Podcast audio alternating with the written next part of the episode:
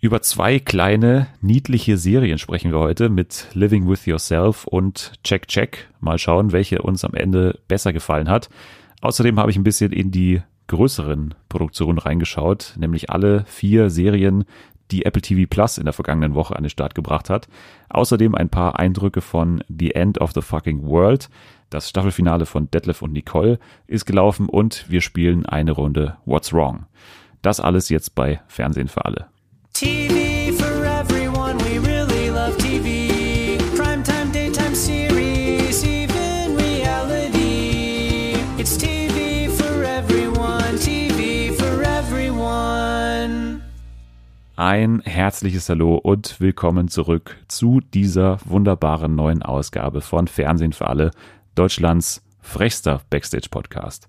Und ich habe mir in dieser Woche gedacht, wir sind ja im Prinzip kurz vor Weihnachten. Also im Prinzip November, Mitte November, Anfang November ist schon eigentlich mehr oder weniger die Zielgerade.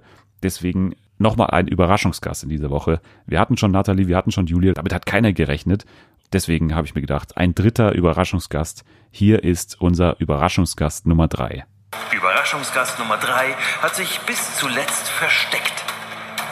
Überraschungsgast Nummer 3 kommt jetzt durch die dunklen Gänge unter der Schlagerboombühne auf die Bühne. Überraschungsgast Nummer 3 ist Sängerin. Die große Karriere dieser Sängerin hat 2005 in den Feste-Shows begonnen, mit einem Auftritt an der Seite von Florian Silbereisen. Die Feste-Shows haben sie Schritt für Schritt auf dem Weg nach oben begleitet. Nach ganz oben. Sie ist seit ihrem letzten Fernsehauftritt bei den Schlager Champions in Berlin in keiner TV-Show mehr aufgetreten. Für das 25-jährige Jubiläum der Feste-Shows hat sie ihre Medienpause unterbrochen, um persönlich zu gratulieren. Meine Damen und Herren, live beim Schlagerboom 2019. Jana. ah, sind alle voll enttäuscht. Nein, die sind alle nicht enttäuscht. Du hast extra deine Medienpause unterbrochen. Das gibt's ja, ja gar nicht. Ja, das stimmt, das stimmt. Du hast es dir nicht nehmen lassen, zum 16 folgigen Jubiläum hier von Fernsehen für alle nochmal vorbeizuschauen. Richtig, ich wollte persönlich gratulieren. Das hast du geschafft. Wir haben natürlich auch Themen, die uns beide interessieren in der Woche. Wir haben nämlich, ich habe es dir glaube ich schon geschrieben, wir haben schon wieder Klaas dabei in dieser Sendung. Er schlängelt sich da immer so rein langsam müsste er eigentlich mal als Gast auch dann vorbeischauen, eigentlich. Weil wir leisten hier wahnsinnig viel Promoarbeit eigentlich für ihn. Finde ich auch, aber ich glaube, stattdessen werde ich bald blockiert. ja, ich habe schon gehört, Klaas ist mittlerweile ganz schön locker auf dem Blockierbutton unterwegs ja. auf Twitter. Ich glaube, du musst jetzt ein bisschen runterfahren in den nächsten Wochen. Ja, aber wir sind ja auch immer, immer ganz nett. Wir sprechen heute über Check Check unter anderem. Deswegen beginnen wir damit doch gleich. Es sind ja bisher sechs Folgen, glaube ich, äh, da von mhm. Check Check. Das Ganze läuft auf Join. Ist, glaube ich, auch eine Idee von Klaas gewesen. Also wie ich das verstanden habe, war das eine originale Idee von Klaas, die er mal hatte, als er da irgendwie auf so kleine Flughäfen unterwegs war. Und da dachte er sich, da kann man eine Serie daraus machen. Funktioniert es denn für dich? War das eine gute Idee von Klaas? Ja, also ich muss sagen, jetzt mal rein so verallgemeinert gesagt, fand ich das also war ich positiv überrascht. Ich habe nämlich, nachdem ich, ähm, ich weiß gar nicht mehr, wie hieß denn die Sendung, die er da auch schon mal, wo er mitgespielt hat. Ja, ich weiß, was du meinst. Wie hieß das denn, wo er so einen Friseur da gespielt hat? Ja, beim WDR war das ja, ja damals. Genau, diese, ja, ja. genau. Das hat mir persönlich jetzt nicht zugesagt, weil es halt einfach nicht mein Humor ist, aber es kann auch sein, dass es daran liegt, dass ich einfach nicht aus dem Norden komme. Das war ja, glaube ich, so ein Humor von da, sollte das irgendwie darstellen. Keine so, Ahnung. Ich habe gerade WDR gesagt. NDR war das dann, oder? Ich habe keine Ahnung, wo es lief, aber macht Weil WDR Sinn, wäre ja. ja nicht der Norden. Stimmt, WDR ist da, wo ich wohne. Hallo. Genau. Ja, ich glaube, nee, ich glaube, NDR, glaube ich, passt schon, weil da war Olli Dittrich dabei und so. Ja, stimmt, das kann also sein. Müsste, müsste NDR gewesen sein. Ja, auf jeden Fall zu Check Check. Ich muss sagen, ich war positiv überrascht. Wie gesagt, also ähm, ich finde auch bis jetzt ganz gut, dass es eben nicht nur dieses Lustige ist oder dieses Probieren, lustig zu sein, was ich ja oft bei Late Night Berlin kritisiert habe, was jetzt überhaupt kein Vergleich zu einer Serie ist, aber jetzt mal rein so als äh, Sache an sich, sondern dass es halt echt eigentlich bis jetzt einen ganz schönen Plot hat. Für mich ist ein bisschen viel, also was heißt ein bisschen viel? Also die Charaktere, die haben halt sehr klischeehafte Rollen, sag ich mal, was halt sehr oft vertreten ist, gerade in so deutschen Serien und spielen diese halt auch sehr übertrieben. Aber ich glaube, dass das so gewollt ist und bis jetzt zumindest nerven mich die Charaktere nicht, was dann oft bei mir der Fall ist, sondern ich finde die eigentlich so ganz gut. Das hast du viel schon in einem, in einer Antwort quasi. Das habe ich auch gerade bemerkt. ja, aber alles gut. Du, du hast ja gleich einen äh, kleinen Überblick gegeben, aber inhaltlich vielleicht nochmal ganz kurz. Also, ich habe ja schon gesagt, es geht um einen kleinen Flughafen. Ich glaube, das fiktive Örtchen heißt Simmering, wo das Ganze spielt. Gibt's glaube ich gar nicht in echt. Ach so, ich dachte das gibt's. Oder? Ich weiß gar nicht. Ich habe ich habe es nur noch nie selber gehört. Deswegen. Das klang für mich so ähm, legitim. okay, ja, ich weiß, ich weiß es nicht, keine Ahnung. Aber das Ganze wird gedreht ja am Flughafen Kassel tatsächlich, den es ja tatsächlich gibt. Ähm, wo am Tag, glaube ich, zwei Flugzeuge abheben und so. Deswegen war da halt auch Platz und Zeit dafür da, das Ganze zu drehen. Genau, und jetzt geht's an diesem Flughafen dann eben um das Flughafenpersonal, zu dem dann auch Klaas gehört. Also er braucht einen Job aus Gründen, auf die wir gleich eingehen, aber er braucht einen Job und dann kommt er da an diese Stelle, wo er nicht wahnsinnig viel zu tun hat. Und ich habe auch nicht ganz verstanden, warum die diese Stelle überhaupt besetzen müssen, weil es gibt jetzt nicht so einen Grund eigentlich, dass er da arbeiten muss, so aus Personalsicht so. Da ist eigentlich keine offene Stelle jetzt mehr übrig, die man jetzt so besetzen müsste aber er arbeitet da und trifft dann auf gewisse Charaktere. Es gibt zum Beispiel Ingrid, das ist so eine äh, ältere Dame, Mutterfigur, so ein bisschen, die zieht ihn, glaube ich, auch in der ersten Folge gleich so ein bisschen an und so, hilft ihm so beim Anziehen mit der neuen Kleidung und so weiter. Wen gibt's noch? Harald, dieser ältere Typ, der äh, in der Crew auch arbeitet, der so sehr regelversessen ist, sage ich mal. Der so tut, als wäre er der Chef, aber ist es eigentlich nicht. Genau. Außerdem gibt's Ertu, der da auch arbeitet, den, glaube ich, Klaas auch schon ein bisschen länger kennt, wie ich das in Erinnerung habe, glaube ich, irgendwie aus der Schule oder so. Ja, habe ich auch so gedacht. Dieser Ertu hat dann auch eine Schwester, die auch da am Flughafen arbeitet, die ist zuständig so für den Kiosk und äh, ist eine sehr auffällige Figur, weil sie so ein bisschen auf Klaas steht, so hat man das Gefühl, so durch die Blume. Definitiv, kommt auf jeden Fall so rüber. Aber ich glaube, äh, also wie sie rüberkommt, eigentlich fährt sie so auf sehr viele Typen dort ab, die nicht ihre Kollegen sind, sozusagen, die neu dazukommen. Da habe ich auch das Gefühl, dass die so ein bisschen eigentlich jeden nehmen würde. Und es gibt die Chefin, die auch dann Klaas einstellt und die wird ja gespielt von der echten Frau von Klaas, also von Doris Golpaschin heißt die, glaube ich. Ja. Wie man das vielleicht erwarten könnte, weil die sich ja außerhalb quasi dieser Serie auch kennen, gibt es dann tatsächlich irgendwann dann diesen Liebesplot. Also da muss man jetzt nicht wahnsinnig viel spoilern oder so. Das ist, glaube ich. Spoiler! Nee, das ist eine Sache, die man wirklich auch früh schon erkennt eigentlich. Das stimmt. Wobei ich irgendwie erwartet habe, dass sie tatsächlich eben dann on-screen nicht das Liebespaar oder das sich anziehende Paar spielen werden. Ich dachte, dass wenn sie so schauspielern, dass sie dann nochmal komplett irgendwie jemand anderes spielen. Also, dass sie das gar nicht vor die Kamera treten, wie es in Wirklichkeit ist, so. Also, dass sie es dann genauso machen wie bei Jerks quasi mit Christian Ulm und Colin. Genau, und gerade weil die ja auch nicht so in die Öffentlichkeit oft treten, so als Paar, hätte ich mir gedacht, dass sie gerade auch bei sowas dann eher äh, zurückhaltender sind. Und wurde da eigentlich eher überrascht von, aber ja. Aber du hast ja schon angesprochen, es gibt so ein bisschen zwei Hälften eigentlich dieser Serie. Auf der einen eben diese Workplace-Comedy, kann man sagen, innerhalb des Flughafens. Und es gibt aber auch noch eine Geschichte bei Klaas zu Hause und die ja eigentlich mehr oder weniger der Ausgangsgrund ist, warum Klaas überhaupt wieder in dieser kleinen Stadt ist, aus der er kommt. Und das ist sein Vater. Also der leidet wohl an Demenz und am Anfang ist das, scheint das auch noch so, als wäre das ganz okay, solange ähm, eben Klaas oder Jan heißt er da, glaube ich, bei seinem Vater eben ist, dass das ganz gut klappt, aber man merkt halt dann schnell, dass das gar nicht so einfach ist, wie er sich das vielleicht vorgestellt hat. Und ja, beschreibt einfach, wie schwierig es ist, eigentlich mit der Krankheit zu leben, auch für die Angehörigen und ähm, für die Menschen selber, die eben gerade im Anfangsstadium das halt noch mitbekommen, sozusagen ja, das ist eigentlich so das Gegenstück zu der äh, Comedy. Genau, also wir haben zwei Hälften. Wenn du jetzt entscheiden müsstest, was dir besser gefällt, wie fällt da dein Fazit aus? Ich finde, dass, ähm, dass sich das beides sehr gut ergänzt. Also ich finde, ich glaube nur das ähm, Traurige, sage ich mal, das wäre mir ein bisschen zu düster, sozusagen. Und nur das Lustige, das könnte dann wieder darauf hinauslaufen, dass es halt dann schon wieder nicht mehr lustig ist, weil es halt so dieses Tralala-mäßige ist. Und ich finde das so eigentlich ganz gut ausgeglichen, dass man das auch ernster nehmen kann, die Serie, finde ich. Ich finde auch. Also es braucht eigentlich beide Hälften, die sich auch ganz gut ergänzen. In den späteren Folgen gibt's dann da immer mal wieder auch mehr Überschneidungen, muss man ja sagen. Also sein Vater braucht dann ja irgendeine Beschäftigung. Der hat früher auch in dem Flughafen gearbeitet und der wird dann wieder so ein bisschen eingegliedert da. Jetzt aber nochmal zu diesem Grundeindruck, den wir jetzt haben. Ich muss dir dazu stimmen, ich fand es auch eigentlich relativ charmant und wenn man sich da andere Serien anschaut, wie du schon angesprochen hast, diese öffentlich-rechtliche Serie, die er mit dem WDR oder NDR, was auch immer gemacht hat, hat mir auch nicht so ganz gut gefallen.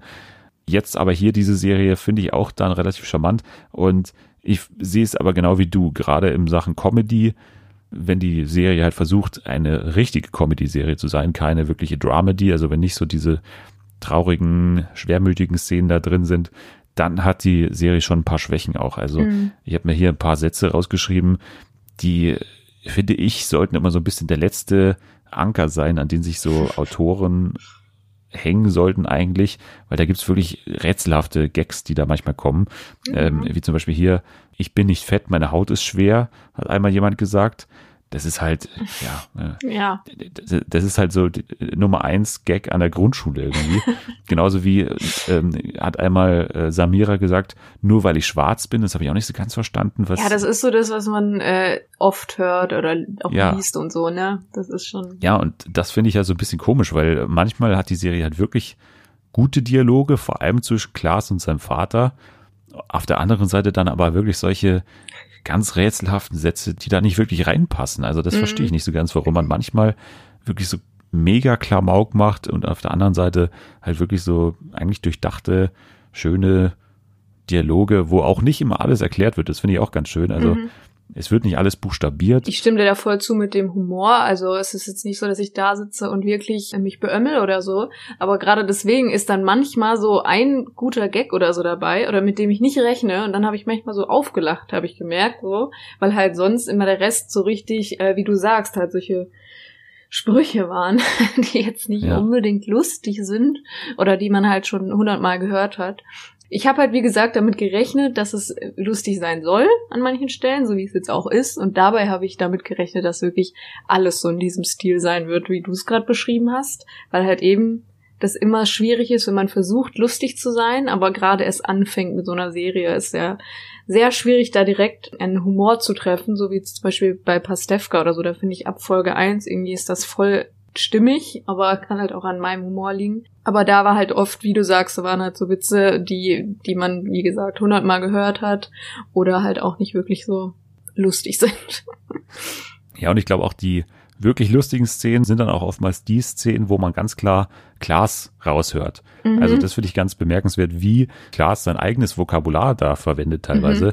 Also man merkt es teilweise richtig, dass er wirklich nochmal über diese Dialoge, ich weiß nicht, ob er die selber geschrieben hat, er taucht zumindest nicht bei den Autoren auf, deswegen habe ich eigentlich mir gedacht, der hat die nicht geschrieben, was ich aber dann komisch fand, weil dann teilweise halt wirklich so typische Glaswörter, die er halt immer benutzt, wie Affentheater, wie Dödeljob oder solche Sachen, das sind halt solche Wörter, die man von ihm kennt. Deswegen kann ich mir eigentlich nur vorstellen, entweder, dass er sehr viel improvisiert hat. Ja, das, das weiß wollte ich, ich gerade sagen. Ich glaube, dass da sehr viel offen vielleicht gelassen wurde, gerade auch, weil man vielleicht gemerkt hat, Klaas ist ja jetzt nicht ein begnadeter Schauspieler, sage ich mal, aber er kann ganz gut improvisieren. Und ich glaube, wenn er dann eben sein eigenes Vokabular benutzen darf oder man ihm sagt, du kannst das auch anders sagen spontan, fällt es ihm wahrscheinlich leichter, einfach authentischer zu wirken. Und dadurch eben merkt man dieses, dass er eben nicht der Schauspieler ist, merkt man dann einfach nicht so raus. Ja, ich würde dir zustimmen, dass er nicht der große Schauspieler ist, aber ich finde, er spielt extrem gut sich selbst. Also ja, er genau. spielt ja eigentlich sich selbst. Das ist ja, ich finde es total ungewohnt, dass er Jan heißt. Ich weiß nicht, ob man sich da nicht einen anderen Namen hätte ausdenken können als ausgerechnet Jan. Aber ansonsten ist es ja eigentlich wirklich Glas, der da teilweise spricht. Ähm, und es fällt dann halt auch sehr schwer, irgendwie die Rolle von dem Typen zu trennen, zumindest für mich oder für mhm. uns bestimmt auch. Aber man muss es halt irgendwie machen. Also das macht ja keinen Sinn, anders ja. das so zu betrachten, als würde der Glas in so einem Flughafen arbeiten.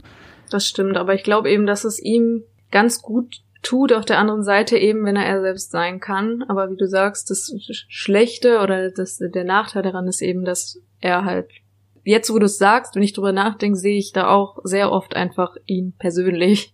Oder was heißt persönlich, wie er halt sonst im Fernsehen ist, ohne Skript. Ich finde, man merkt es vor allem dann, wenn er mit Uwe Preuß zusammen Szenen hat, also sein Vater da in der Serie. Mhm.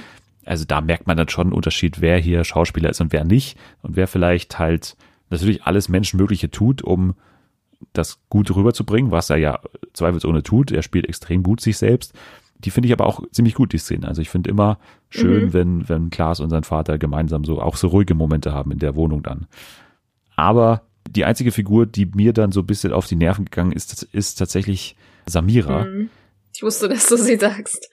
Und das ist halt immer, eine Sache, ob man das jetzt so kritisieren will. Aber wenn man sich das Ganze jetzt andersrum vorstellen würde, wenn man jetzt sagt, Klaas ist eine Frau und Samira ist ein Mann, dann würde man ganz schnell sagen, warum porträtiert man hier quasi so eine Verbindung zwischen einem offensichtlich sexistischen Mann und einer Frau, die auf diese Avancen nicht so eingeht und ihn dann zurückweist. Aber mhm. jetzt hier bei der Konstellation mit Samira als, als Frau und Klaas als Mann, ist man irgendwie nicht so dabei. Also ich weiß nicht, das finde ich so ein bisschen problematisch. Mich hat es jetzt nicht 100% die ganze Zeit gestört, aber es gab halt, wie gesagt, was ich auch schon vorgelesen habe, so ein paar ja, Sätze, die ich da irgendwie komisch fand oder ein paar Szenen, die ich irgendwie auch zu drüber fand. Also ich weiß nicht, wie fandest du Samira? Ja, also ich glaube drüber äh, passt ganz gut dazu. Wie gesagt, äh, das habe ich vorhin angesprochen, als ich gesagt habe, dass es sehr äh, klischeehaft und extrem gespielt wurde.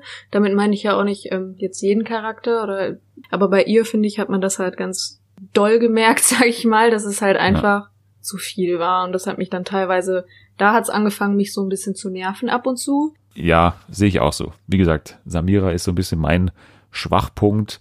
Die anderen Figuren in dieser Crew am Flughafen funktionieren eigentlich ganz gut. Es gibt dann auch noch eine Side-Story, so ein bisschen, was Klaas so, was so sein großes Ziel ist im Leben. Er will ja da nicht ewig bleiben da. Natürlich hat eigentlich eine Start-up-Idee, sage ich mal, äh, um jetzt da nicht zu viel vorwegzunehmen. Da bin ich noch gespannt, wohin das geht am Ende. Ja, also klischeemäßig wäre es, wenn er halt bleibt wegen der Frau. Das wäre das, was man erwarten würde. Ich bin mal gespannt, ob das so umgesetzt wird oder ob das da nochmal ein Plot-Twist kommt, womit man jetzt gar nichts rechnet. Wir werden es weiter beobachten in den nächsten Wochen. Ich weiß gar nicht, wie viele Folgen es noch gibt. Also Join veröffentlicht immer zwei Folgen montags. Ich weiß nicht, ob es acht dann gibt oder zehn, aber ich glaube, in den nächsten Wochen wird man dann da mehr noch drüber hören und ich bin gespannt aufs Finale. Also ich habe das jetzt bisher gerne geschaut und schaue es auch gerne dann zu Ende. Klaas macht guten Mumblecore, was ich nicht erwartet hätte.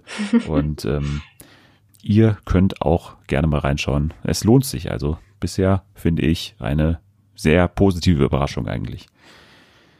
Kommen wir zu einer nächsten Serie, diesmal nicht bei Join, sondern bei Netflix, Living with Yourself mit Paul Rudd in der Hauptrolle.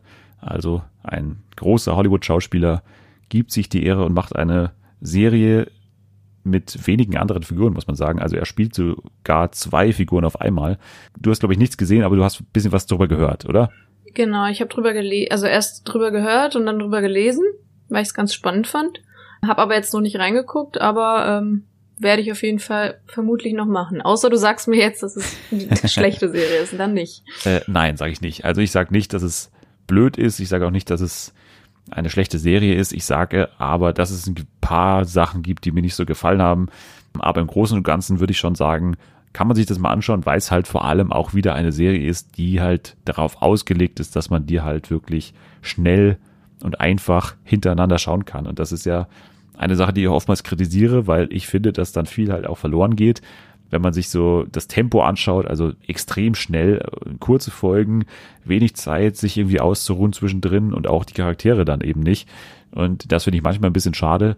Hier hätte ich mir vor allem dann in der ersten Staffel Hälfte ein bisschen mehr Ruhe gewünscht, aber im Grunde eine gute Serie mit einem einer guten Prämisse so. Ähm, mhm. das, die, die Prämisse ist dir ja auch, glaube ich, hast du auch äh, gelesen wahrscheinlich dann. Ja, Wie? genau. Das fand ich ganz spannend. Also ich konnte mir da nicht so richtig viel darunter vorstellen wie das dann äh, umgesetzt wurde, aber klingt auf jeden Fall interessant. Genau, weil ich kann ja mal ganz kurz sagen, es geht um Paul Rudd, der einen gewissen Miles Elliott spielt und der steckt so ein bisschen in einer Midlife-Crisis oder in einer Lebenskrise. Er äh, ist gelangweilt von seinem Leben und da bin ich schon mal immer so ein bisschen vorsichtig, weil ich mag diese Prämisse eigentlich nicht oder diese Ausgangssituation, dass jemand, der objektiv gut aussieht, irgendwie auch gut Geld verdient, also der arbeitet in so einer Werbefirma, der eine tolle Frau hat, das finde ich immer so ein bisschen schwierig, das dann wirklich als einzigen Ausgangsgrund zu nehmen, warum dann das Leben so ein bisschen aus den Fugen gerät. Aber na ja, das muss man so ein bisschen akzeptieren. Er hat dann eben einen Arbeitskollegen, bei dem er bemerkt, der war früher auch so ein bisschen down oder der war auch so ein bisschen wie er gerade, so ein bisschen gelangweilt vom Leben. Und der ist auf einmal wie ausgewechselt. Und jetzt fragt er ihn so, ja, woher kommt das oder was hast du gemacht? Und dann gibt er ihm die Karte von einem Spa. Er denkt sich halt, was ist jetzt, was, was soll jetzt daraus entstehen? Was, was soll das? Warum, warum muss ich in dieses Spa? Was soll da schon passieren? Aber er hat dann eben einen ja, schlechten Moment und dann geht er eben dann trotzdem dahin und probiert das mal aus. Und dann gibt es einen schönen Cameo-Auftritt von hier Tom Brady, der aus diesem Spa rauskommt und auch wie ein ausgewechselter Mensch wirkt. Jetzt kommt Paul Rudd als Miles Elliott eben auch dahin und findet dann eben raus, dass die keine traditionellen Spa-Angebote da haben, sondern da wird man geklont in diesem Spa. Und äh, es gibt auch ganz am Anfang der Serie einen Flash-Forward sozusagen. Also da sieht man quasi, wie Miles Elliott dann mitten im Wald vergraben aufwacht auf einmal. Also er steht quasi von den Toten auf und später weiß man dann eben, okay, die verbuddeln halt diese alten Menschen quasi, die da hinkommen, um geklont zu werden und die Klone gehen dann eben wieder weiter in das normale Leben. So, das ist die Prämisse.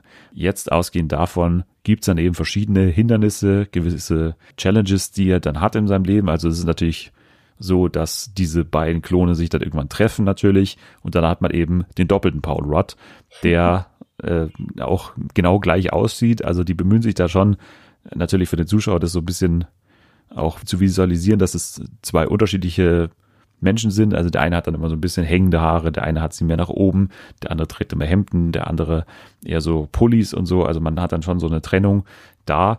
Ja, natürlich ist dann der eine weiterhin dieser Depri äh, Paul Rudd und der andere ist dieser optimistische, freudige, äh, laute Paul Rudd, der alles positiv sieht, der viel lacht und so weiter. So, und jetzt ist natürlich die Frage, wer macht was oder wie machen die es überhaupt weiter? Also, weil in diesem Spa entsteht ja eigentlich die bessere Version von sich selbst. Also warum sollte dann nicht die bessere Version quasi eigentlich alles übernehmen und wohin dann mit dem alten Paul Rudd, also mit dem Depri Paul Rudd? Und das ist dann halt die Frage und da geht's so weiter und weiter und ähm, das Schöne ist halt wirklich, dass es halt kurze Episoden sind und dass halt auch diese einzelnen Challenges halt sehr kurz sind, die er dann überwinden muss. Also da gibt's dann verschiedene kleine Challenges. Also natürlich muss er auch dann in die Arbeit gehen. Er muss ja in seiner Werbefirma dann oftmals auch so Pitches machen und so weiter. Und da ist dann halt eher so der optimistische Paul Rudd halt besser. Während in anderen Situationen dann halt eigentlich ein ruhigerer Paul Rudd halt ganz schön wäre manchmal. Aber sein Bewusstsein ist in dem Depressiven, sag ich mal, drin. Oder ist er in beiden Genau, das ist eine gute Frage, aber das ist in beiden drin. Also beides okay. sind wirklich vollständige Menschen. Es ist nicht so, dass einer jetzt nicht selber Entscheidungen treffen könnte oder so, mhm. sondern das sind wirklich zwei eigentlich getrennte Menschen voneinander, die okay. auch total lebensfähig sind. Beide haben ein Bewusstsein und so weiter. Das ist ja dann auch spannend, weil die sind dann auch für einen guten Teil der Serie voneinander getrennt. Also irgendwann trennen sie sich dann und ähm, das funktioniert dann auch. Aber natürlich mhm beide teilen auch ihre Erfahrungen miteinander. Also es ist schon so, dass beide das gleiche Hintergrundwissen haben. Auch der geklonte Paul Rudd hat sozusagen die gleichen Erinnerungen wie der normale Paul Rudd. Das heißt, die beiden fühlen sich natürlich auch zu den gleichen Dingen hingezogen. Und das mhm. ist dann vor allem in Bezug auf sein Privatleben schon ganz interessant, wohin das dann führt. Also, wie gesagt, typisch für Streaming gemacht, also schnell, nicht viel Zeit zum Verschnaufen, auf Cliffhanger auch teilweise geschrieben. Das ist ja eine Sache, die mich manchmal so ein bisschen nervt. Hier fand ich es ganz schön, aber ich glaube, die Serie hätte noch besser werden können, wenn sie so ein bisschen sich mehr Zeit nimmt und ein bisschen den Charakteren, dem doppelten Paul Rudd, so ein bisschen Zeit zum Atmen auch lässt. Das endet dann, finde ich, auch ziemlich überhastet. Da gibt's dann eine, eine so eine Storyline, die mich überhaupt nicht überzeugt hat, die auch ein bisschen deplatziert gewirkt hat am Ende diejenigen, die es gesehen haben oder noch schauen werden, werden es dann äh, auch feststellen, was ich meine. Es gibt gewisse Konsequenzen für Paul Rudd, weil er an anderer Stelle mal etwas erwähnt hat und das holt ihn dann so ein und das war ein bisschen merkwürdig. Aber interessant ist, durch die Kritik, die du jetzt äußerst, will ich das gucken. Also du machst Werbung quasi für die Serie, indem du etwas Negatives sagst. Ich will da nicht vorwegnehmen, aber ich will schon sagen, da es lohnt sich, das mal anzuschauen, weil ich glaube, das nimmt ja auch nicht viel Zeit weg. Also das sind ja im Endeffekt vier Stunden, die diese acht Folgen dann im Endeffekt lang sind. Das kann man mal machen. Und wie gesagt, es ist interessant. Es ist auch ein schönes Gedankenexperiment irgendwie so. Was wäre, wenn? Es hat auch eine schöne Aussage am Ende. Also wenn man das dann so sieht, also ich nehme da jetzt nicht so viel weg, wenn ich sage, dass man ja sich fragen muss, manchmal wünscht man sich ja, man wäre ein anderer Mensch. Und mhm. das ist dann schon so, dass es eigentlich, dass diese Haltung kritisiert wird, weil es sollte eigentlich eher von einem selbst kommen, sich zu ändern, sage ich mal. Mhm. Und das wird dann eigentlich ganz schön aufgezeigt, finde ich. Also wie gesagt, ein schönes Experiment, eine schöne Serie, die ähm, natürlich vergleichbar ist so mit Russian Doll, also mit Natascha Lyon am Anfang des Jahres, wo das ja auch eine Comedy-Serie war, die so ein bisschen in so eine übernatürliche Richtung ging. Das fand ich aber dann schon deutlich nochmal besser als Living with Yourself, weil es eben sehr schnell ist und eben auch nicht ganz so lustig. Also muss man sagen, es ist, wenn ich jetzt so Prozente vergeben müsste, würde ich schon eher sagen, dass es so, ja, fast 70, 30 eher zum Drama tendiert. Also das muss man halt schon auch wissen, obwohl okay. es eine lustige Prämisse ist. So. Aber ist es eher äh, leicht zu gucken oder ist das, dass man da schon aktiv guckt? Also kann man das so nebenbei so ein bisschen gucken oder muss man da schon aktiv immer wachsam sein, sage ich mal. Nein, also das, das nicht. Also man kann das absolut nebenbei gucken. Ich habe es auch nicht nebenbei geguckt, aber ich habe schon auch äh, immer wieder so ein bisschen für die Uni was durchgelesen nebenbei und so. Das geht alles. Also das ist nichts, was einen traumatisieren wird oder so. Das ist auch bestimmt was, was man schnell vergisst. Also das äh, ist schon auch so. Das ist ja auch eine Sache, die ich manchmal kritisiere bei Netflix-Serien, die so wirklich auf dieses Binge-Watching getrimmt sind, mhm. dass die halt sehr schnell dann wieder weg sind bei mir. Aber ansonsten ist es wirklich für vier Stunden, acht Folgen lang ein schönes Experiment und das am Ende auch glückt, obwohl es so ein paar Sachen gibt, die mir eben da nicht gefallen. Living with Yourself kann man mal machen und äh, wenn du dich dafür noch entscheidest, dann gerne. Werde ich auf jeden also, Fall machen. Also ich sage jetzt schon mal, ich werde mir das auf jeden Fall angucken und werde dann meine Meinung dazu auf Twitter geben. Sehr gut. Also mal bei ihr bei Twitter vorbeischauen. Wie, wie heißt du da nochmal? My eyes and yours. Genau. Immer noch der wunderschöne Name. Ja, ich, ich werde dich auch heute noch zweimal dazu zwingen, diesen Namen zu sagen nochmal. Ja. Bis danke. du ihn irgendwann änderst. Ja, das stimmt eigentlich. Könnt ihr eigentlich mal machen. Dann findet man dich ja nicht mehr. Dann, Tja, äh, dann, dann, dann macht halt es ja alles keinen Sinn mehr, was wir hier quasi im Podcast sagen, weil irgendwann 2027 noch Leute den Podcast anhören aus der ersten Staffel von Fernsehen für alle. Keiner wird es mehr checken. Also von daher nicht du, ändern. Ich weiß, ich weiß, dass du nur willst, dass ich das noch öfter sagen muss. Deswegen soll ich ihn nicht ändern. Kann sein. Naja, also so viel zu Living with Yourself und Jack Jack. Also beides so kleine, feine Serien, die jetzt nicht irgendwie das Serienuniversum in die Luft sprengen und, und, und, und alles auf den Kopf stellen, sondern beides schön gearbeitete, schön geschriebene Serien und äh, das muss es ja auch mal geben. Also ja, ähm, ich auch. kleine, feine Serien über kleine, feine Menschen. Ganz anders ist es bei Apple TV Plus. Also das hat sich ja auch auf die Fahne geschrieben dass man da jetzt groß angreifen will im Serienbusiness. Und deswegen müssen natürlich auch diese anfangs vier Shows, anfangs vier Serien dann auch dementsprechend gestaltet sein, dass die ein großes Ausrufezeichen auf dem Markt fabrizieren. Bei mir ist tatsächlich noch einfach gar nichts durchgesickert. Also ich weiß davon, dass die eben angreifen wollen. Das ist aber mein letzter Stand davon tatsächlich. Und dass ich ständig Werbung kriege halt auf meinem iPhone, ja. dass ich da mal reingucken soll. Aber sonst nichts. Aber dass es schon draußen ist, das wusstest du. Das wusste ich, ja. Aber okay. was da so, oder ob das gut ist oder nicht, oder was auch immer, habe ich noch nichts mitbekommen. Ja, ob das gut ist, das ist ein gutes Stichwort, weil dafür bin ich ja jetzt da. Ich habe genau. alle Piloten, die übrigens für alle gratis sind, also die Piloten sind für alle gratis, reingeschaut. Mhm. Und das heißt, wenn man das mal machen will, kann man durchaus machen, auch wenn die meisten Serien von diesen ähm, vier tatsächlich zu lang sind. Also das ist bei ganz vielen so. Das ist ja eine Sache, die Streaming-Anbieter immer so sagen. Also man kann ja, wir können ja im Prinzip die Serien so lange machen, wie wir wollen und die einzelnen Folgen so lange machen, wie wir wollen. Aber es fällt dann schon auf, dass es nicht umsonst diese Konvention gibt, dass Serienepisoden meistens so um die 45 bis, sage ich mal, 50 Minuten lang sind, wenn sie lang sind, also wenn sie bei HBO oder so erscheinen. Ich würde immer empfehlen, wenn jemand zuhören sollte aus dem Produktionsteam von The Morning Show, dass man sich vielleicht auch mal fragt, ob man es wirklich so lange ziehen muss und so. Aber das nur vorweg. Da muss ich ja sagen, ich persönlich bin Mensch, ich mag Serien nicht, die so lange, also gar nicht. Das kann ich mir gar nicht angucken, wenn die eine Folge so lange dauert.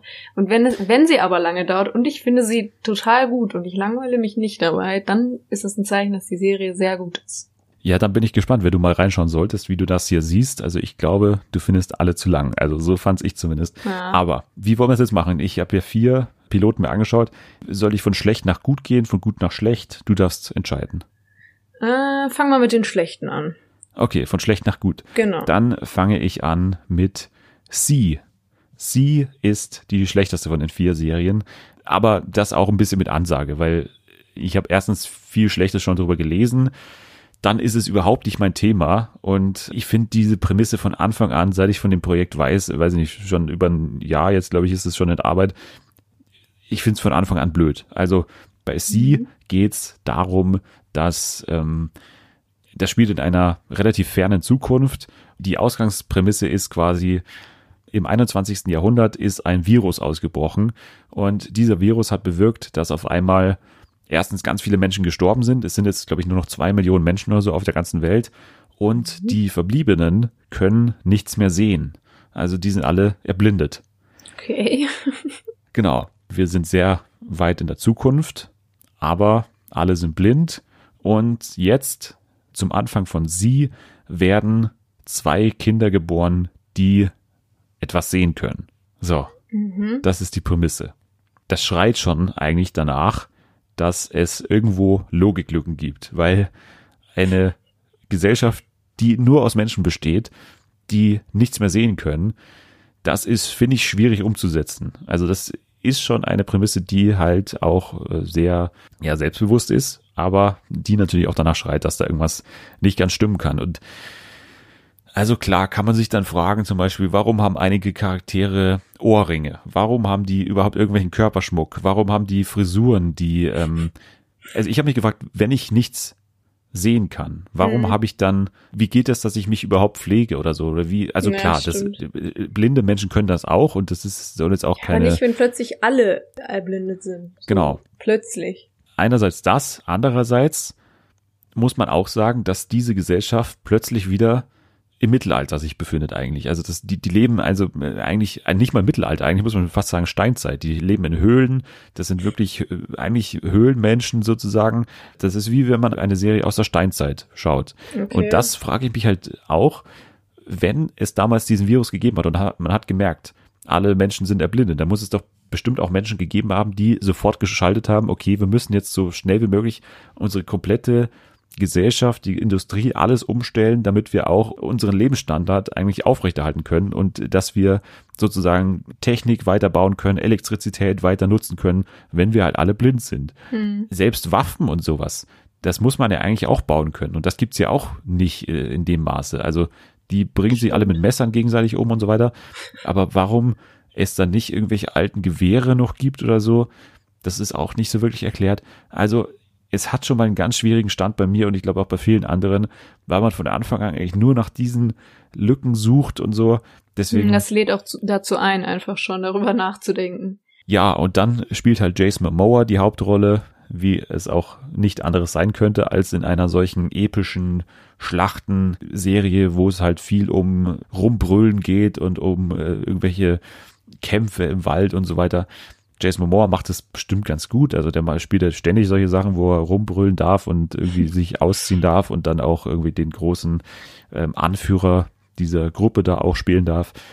Das ist in Ordnung, aber so das andere, ich weiß nicht, für die eine Stunde, die dieser Pilot lange ist, erfährt man überhaupt nichts von dieser Gruppe. Klar, man wird so in die Welt eingeführt, dann aber auch mit eben diesen gewissen Lücken, wie ich angesprochen habe. Ansonsten werde ich mir das nicht weiter anschauen, weil das ist halt, also für mich ist es eh nicht mein Thema, weil ich überhaupt nicht so auf altertümliche Serien stehe oder generelle Stoffe stehe aus dieser Zeit. Mhm. Obwohl man ja sagen muss, das spielt in der Zukunft, aber die sprechen auf einmal auch wieder so wie so äh, im Mittelalter und so weiter. Das ist komisch. Das macht ja wirklich keinen Sinn. Ja, ich, ich weiß auch nicht, woran das liegt. Und es gibt dann auch so Serien und so und so Hexen und so. Das ist alles nicht mein Thema. Von daher können Also ich stelle mir das jetzt so vor, ab. als würde man, als hätte man sowas ähnliches wie The Walking Dead machen wollen, nur mit einem anderen Ausgang sozusagen, aber so dieses Thema von ähm, es gibt wenige Überlebende und die, die es sind, die haben irgend, die sind dann blind, also keine Zombies, sondern blind. Ja. Solche Sachen. Also ich finde, das ist so ein bisschen, glaube ich, also klingt für mich so, ich habe es ja nicht gesehen. Als wäre es so ein bisschen daran angelehnt. Aber ja. ja. Ist eigentlich ein guter Vergleich, aber man muss auch sagen, dass The Walking Dead ja einen sehr guten Piloten hatte, wo man eigentlich schon viel über die anderen Charaktere auch erfahren hat, wie ich mich, glaube ich, erinnere. Das mhm. ist hier eben nicht so. Also ich fand den Piloten einfach nicht gut. Dann eben noch diese ganzen Zweifel an der, an der Grundprämisse. Also da hat bei mir diese Serie eigentlich relativ wenig Zukunft. Äh, dann komme ich mal zur nächsten. Ähm, mhm. Die nächste ist The Morning Show und das ist ja eigentlich so ein bisschen das große Aushängeschild von Apple TV Plus, weil ja dementsprechend große Stars dabei sind. Also Jennifer Aniston, Reese Witherspoon und ähm, Steve Carell natürlich. Steve Carell spielt die männliche Hauptrolle. Da hast du bestimmt schon mal was gesehen, gehört. So. Ich darüber gesehen tatsächlich nicht, aber äh, davon gelesen, aber nicht. Ja. Keine Ahnung, worum es sozusagen geht oder so. Ja, es geht um eine Morning Show und Jennifer Anderson spielt sozusagen den äh, weiblichen Host, also die große Morning Show Moderatorin Reese Witherspoon spielt eine Außenreporterin, die erst gar nicht für diese Morningshow arbeitet oder für diesen Sender arbeitet. Und Steve Carell, und das ist eigentlich dann so das, der Ausgangspunkt dieser Serie, wo die startet. Steve Carell spielt auch einen Moderator, das ist eigentlich der Partner von Jennifer Aniston.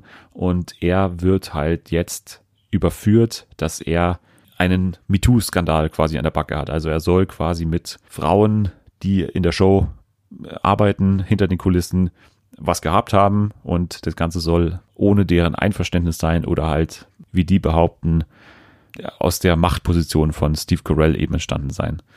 Das ist dann eben der Ausgangspunkt. Jetzt ist natürlich Jennifer Aniston als Host, die jetzt noch in der Show eben moderieren muss, in der Lage, dass sie das Ganze erklären muss und dass sie jetzt natürlich in eine blöde Position gerückt wird und das hat auch natürlich Einfluss auf die Quoten und so weiter und auf den ganzen Sender. Das ist natürlich eine Beschädigung für das komplette Image von dieser Show. Also ich, ich war geschockt, ehrlich gesagt, von den Dialogen. Das macht mir vieles, vieles kaputt. Also das ist wirklich teilweise extrem. Ich habe, glaube ich, wirklich in diesem Jahr, ich musste lange überlegen, ob ich was Schlechteres gesehen habe an Dialogen. The Island. Ja, das habe ich nicht gesehen zum Glück, aber. das wäre es gewesen. Ja, das kann, kann gut sein. Aber aber grundsätzlich, das ist Wahnsinn. Also ich habe mir so ein paar Highlights oder Lowlights rausgeschrieben hier. Zum Beispiel ein Charakter geht so ganz schnell, wie man das halt kennt, so durch die Gänge und äh, durch dieses Wuselige von dieser Morning Show, wo alles vorbereitet wird. So, und dann sagt einer, ein Charakter, pick a side. Und dann sagt ein anderer, I'm on your side. Und dann sagt der andere wieder, off the fucking hallway. Und das ist halt so, das liest sich ganz lustig auf so, auf Papier und so, aber das schaut aus wie der letzte Studentenfilm. Weil das ist unfassbar, wie schlecht teilweise die Dialoge sind. Vor allem auch Reese Witherspoons Charakter.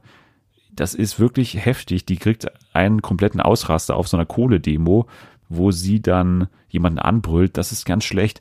Dann kommt sie irgendwann in, im Laufe dieses Piloten nach New York und dann steht sie natürlich an der Skyline von New York, äh, am, am Balkon, glaube ich, von so einem Hotel oder sowas und sagt natürlich den tollen Satz, fuck you New York. Und das ist halt auch wieder so eine Sache, warum, warum muss man das hier buchstabieren, dass sie New York nicht mag? Das merkt man, weil die ist vom Land und so. Man, man merkt auch, dass sie sich wohlfühlt. Man muss da nicht noch dann das für mich so buchstabieren alles. Das ist echt teilweise Fernsehen wie vor, also mindestens zehn Jahren, eher so 20 Jahren. Überhaupt auch, dass Apple als Zukunft des Fernsehens eigentlich eine Geschichte erzählt über klassisches Fernsehen, ist so ein bisschen merkwürdig und das halt als großes Aushängeschild dieses neuen Services dann halt versteht. Das ist komisch. In jeder Szene findet man Sachen, die da nicht reingehören. Und wenn man sich halt anschaut, wie die Serie entstanden ist, da haben mehrere Showrunner waren daran beteiligt. Es gab verschiedene Leute, die über das Skript geschaut haben. Reese Witherspoon und Jennifer Aniston waren ganz stark daran auch beteiligt die natürlich auch für sich so die krassen Szenen haben wollten und so weiter. Mhm. Und das hat man jetzt davon, dass da so viele Leute daran beteiligt waren und das ist ein typisches ja, es klingt Produkt auch ein bisschen so, als hätte man ähm, gerade auf die Aussage hin, dass Apple eben so die ganzen Streaming-Dienste überbieten will und so weiter, als hätte man sich so gedacht, jetzt müssen wir alles auffahren, so, also allein die Schauspieler und Schauspielerinnen, wie du gesagt hast, dass man erstmal die größten und ganz viele davon genommen hat und dass dann eben dieser äh, Plot dann auch so übertrieben ist und dass dann ganz viel passieren muss. So, also wie gesagt, ich habe nicht reingeguckt, gar nicht, ja. aber so klang das jetzt auf mich so.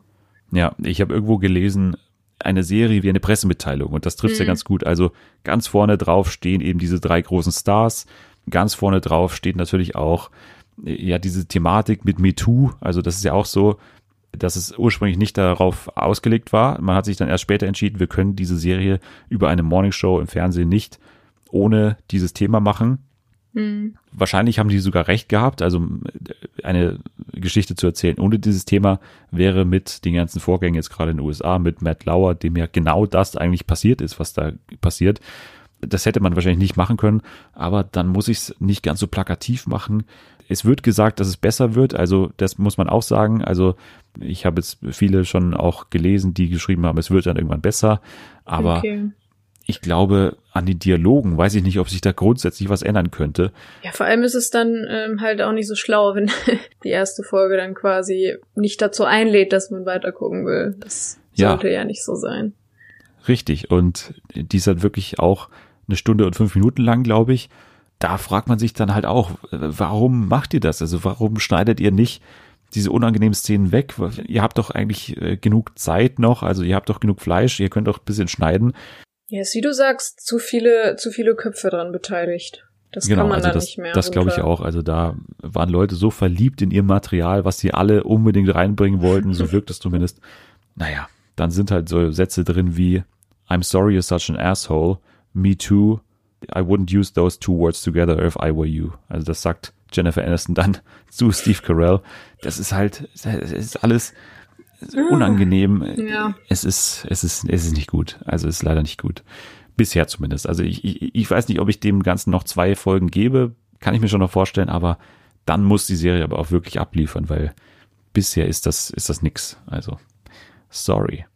Die zweitbeste Serie schon von diesen vieren ist For All Mankind. Und das ist ja auch eine Serie, die ein großes, eine große Thematik abdeckt, weil da geht es ja um eine fiktive Wirklichkeit, in der die Russen das Rennen zum Mond gewonnen haben.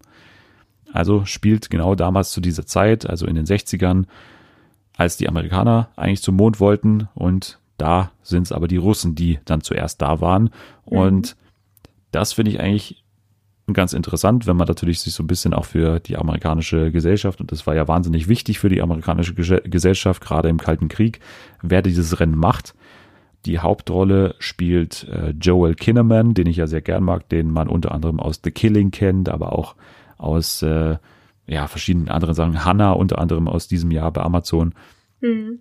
Den mag ich immer ganz gerne und der spielt eben einen von diesen Astronauten, die es dann eben nicht schaffen. Also man hat auch diese ganzen wahren Astronauten, also diese echten Astronauten von damals, also Buzz Aldrin und ähm, hier den, den Armstrong und so weiter, die kommen alle da drin vor. Aha, okay. Die sind aber dann nicht eben diejenigen, die es wirklich zum Mond schaffen.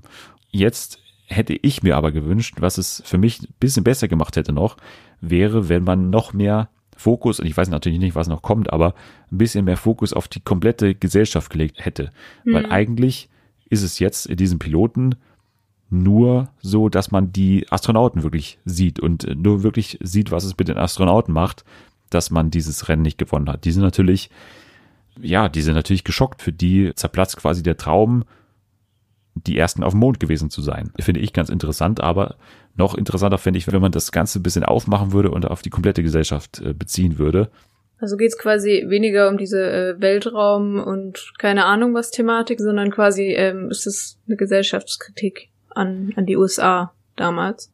Das auch, also klar, man kann sich fragen im Endeffekt, warum dieses Thema so groß auf der Agenda war. Mhm. Aber ich würde nicht sagen Gesellschaftskritik, ich würde eher sagen halt wirklich eine alternative Wirklichkeit, also ausgehend von der man dann halt Rückschlüsse vielleicht auch auf Sie und Jetzt machen könnte. Also was wäre, wie sähe unsere Wirklichkeit heute aus, wenn damals ah, okay. dieses Rennen eben anders ausgegangen wäre? Okay. Klingt eigentlich echt interessant, muss ich sagen, wenn es gut umgesetzt wurde. Es ist eine gute äh, Prämisse und ich finde auch, also wie gesagt, es ist meine zweitbeste Serie hier. Ja. Und ich finde auch wirklich, dass große Teile auch wirklich gelungen sind. Also gerade wenn ich so an Musikeinsatz denke, da machen die vieles richtig gut.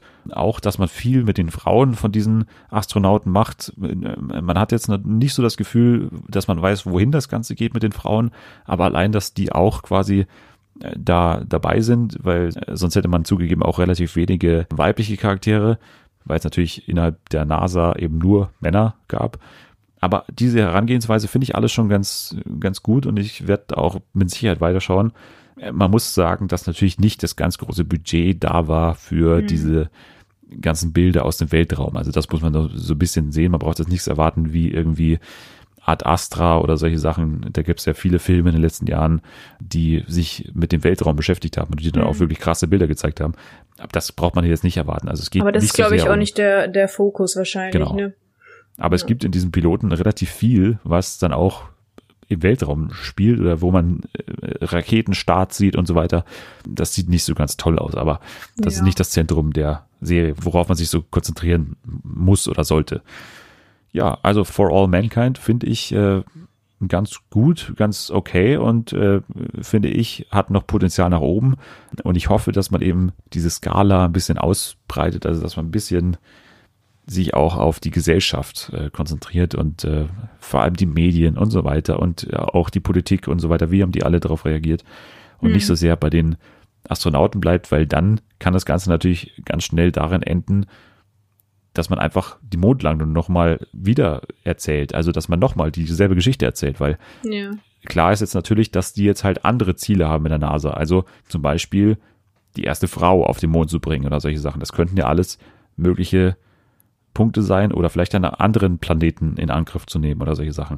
Und da sehe ich schon ein bisschen die Gefahr, dass man sich da wiederholen könnte. Mhm. For All Mankind, also ein Tipp, aber ein paar Einschränkungen. Aber gut, dass du äh, sagst, ein Tipp, weil, wenn man jetzt so drüber nachdenkt, ist zwar dein zweiter Platz, aber die, äh, die letzten beiden waren ja sehr schlecht bewertet. Deswegen ja. hätte es ja sein können, dass du es halt besser findest als die, aber trotzdem nicht gut. Nee, also ich würde sagen, zwei Minus oder drei Plus vielleicht sowas um den Dreh. Also es ist hm. nicht katastrophal schlecht, aber für einen Piloten, man muss ja immer nur sagen, ich habe nur den Piloten gesehen. Also ja. dafür war das in Ordnung, aber da gibt es auch noch Luft nach oben. Und die beste von den vier Serien, die ich gesehen habe, war tatsächlich, und ich habe es mir ehrlich gesagt davor schon gedacht, dass es in die Richtung geht, aber ist tatsächlich Dickinson. Also die Comedy-Serie, kann man sagen. Es ist Dramedy eigentlich über Emily Dickinson, die amerikanische Schriftstellerin, die ja so ein bisschen eine rebellierende Teenagerin ist in dieser Serie. Das Ganze wird dann auch immer eingeleitet mit einem Zitat von Emily Dickinson und die ganze Folge, diese erste Folge steht dann auch so ein bisschen in diesem Spirit von diesem Zitat. Haley Steinfeld spielt Emily Dickinson, macht das sehr gut. Es gibt später dann auch noch, was ich gehört habe, Cameos von ähm, John Mulaney zum Beispiel und allein deswegen würde ich dann schon weiterschauen, ehrlich gesagt. Aber Emily Dickinson eben als äh, rebellierende Teenagerin, die jetzt natürlich in dieser Zeit sich befindet und sie wirkt halt eigentlich komplett in diese Zeit reingeschmissen so. Also das ist natürlich eine Zeit, wo man noch sehr familiär war, wo man noch sehr religiös war, wo man dann auch ähm, als Frau, als junges Mädchen irgendwann an den besten Mann verheiratet wurde. Also wenn es gut läuft, wurde, hat man einen guten Partner da gefunden oder haben die Eltern eigentlich einen guten Partner gefunden.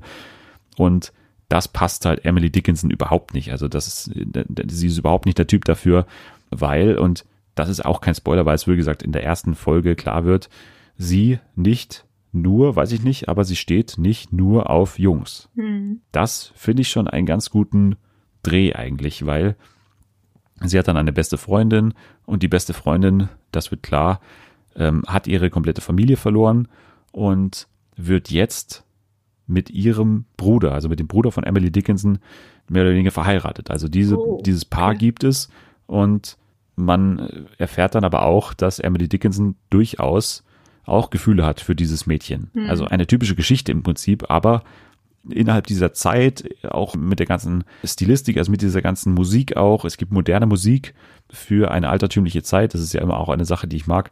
Mit diesen ganzen Dingen finde ich Hm. das echt reizvoll eigentlich und äh, was, was ich jetzt auch auf die Art noch nie so gesehen habe und deswegen für mich die beste von diesen Apple-Serien bisher. Ich finde es halt auch spannend, weil jetzt der Plot so allgemein, wenn du den erzählen würdest, fände ich halt wie jede zweite Serie mittlerweile bei Netflix und so.